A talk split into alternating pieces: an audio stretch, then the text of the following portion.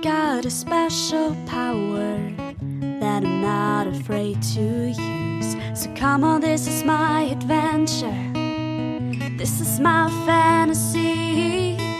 It's all about living in the ocean, being wild and free. Cause I'm no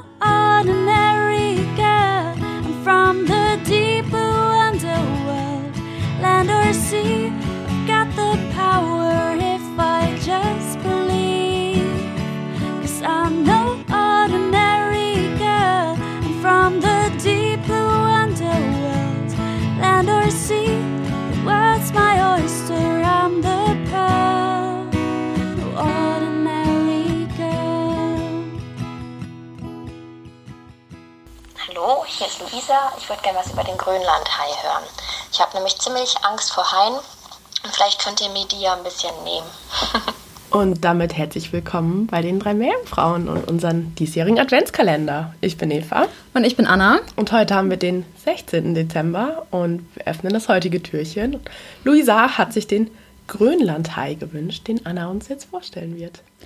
Genau, der Grönlandhai, ähm, auch Somniosus microcephalus genannt. Ähm, das heißt so viel wie, also Somniosus heißt so viel wie der Schlaftrunkene. Ähm, und Microcephalus kommt aus dem Griechischen und es bedeutet kleiner Kopf.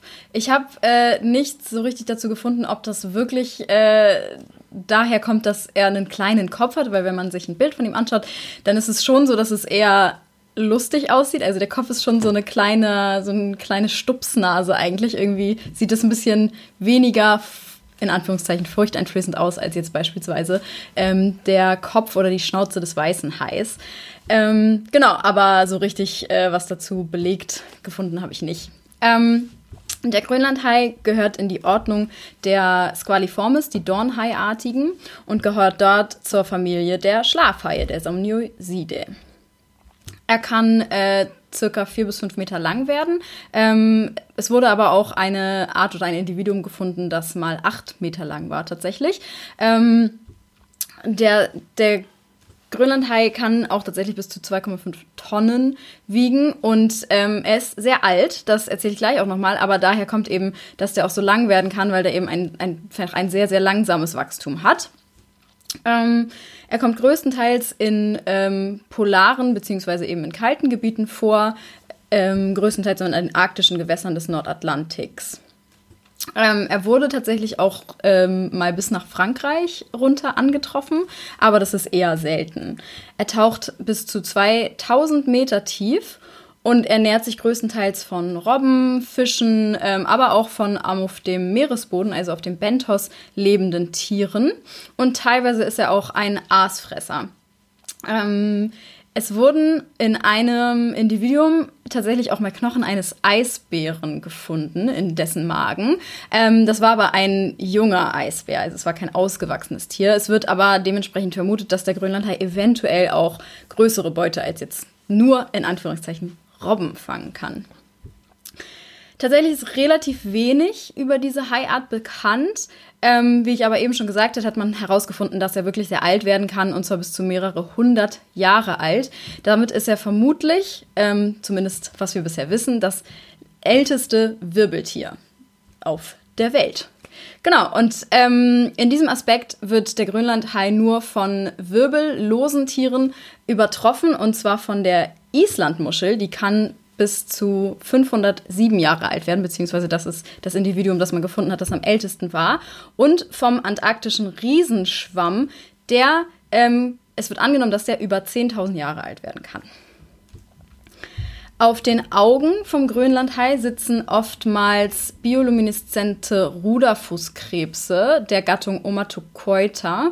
Um, es ist aber nicht so ganz bekannt, ob die dem Hai jetzt irgendwie nutzen oder schaden. Es gibt verschiedene Theorien. Zum Beispiel sagt eine Theorie, dass ähm, sie tatsächlich dem Hai schaden, indem sie die Augen paralysieren und damit sogar den Hai erblinden lassen. Eine andere Theorie geht davon aus, dass der Hai tatsächlich davon ähm, profitiert, weil die Ruderfußkrebse eben ähm, ja, eine eigene Lichtquelle haben und dementsprechend die Aufmerksamkeit anderer Tiere erregen und dem Hai dementsprechend Nahrung erködern. Ähm, wie so oft müssen wir auch über den Klimawandel sprechen, denn ähm, Der Grönlandhai ist ja eben in der Arktis zu Hause und die Arktis erfährt ähm, eine schnellere und auch dramatischere Klimaerwärmung als jede andere Meeresregion.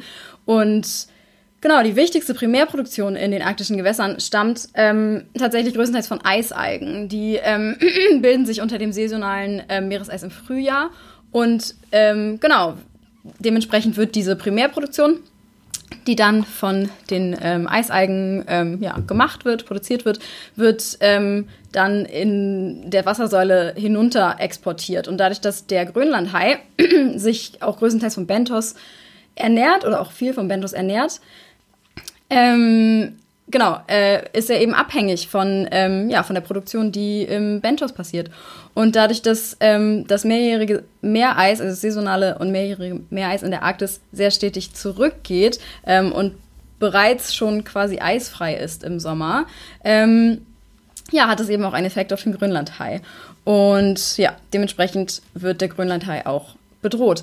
Ähm, als größter Fisch, der das arktische Gewässer bewohnt, ähm, spielt der Grönlandhai eben auch möglicherweise eine große Rolle in der ähm, Top-Down-Strukturierung, also quasi ähm, vom Größeren hin zum Kleinen, also von dem Jäger bis hinunter ähm, ja, zu, zu den kleinsten Tieren, die gejagt werden in den arktischen Ökosystemen und dementsprechend, ja, wenn er gefährdet ist, ähm, ja, hat es auch eine negative Auswirkung auf das arktische Ökosystem. Hm, okay. Äh, spannend. V vielen lieben Dank, Anna, dass du uns den Grönlandhai so vorgestellt hast. Wie immer findet ihr auf unserem Instagram-Account die drei Meerjungfrauen dann ein Bild und ein paar Infos, genau wie in den Shownotes und auf Twitter unter die drei MJF. Und wir hören uns dann morgen wieder, wenn wir das nächste Türchen öffnen. Tschüss. Ciao.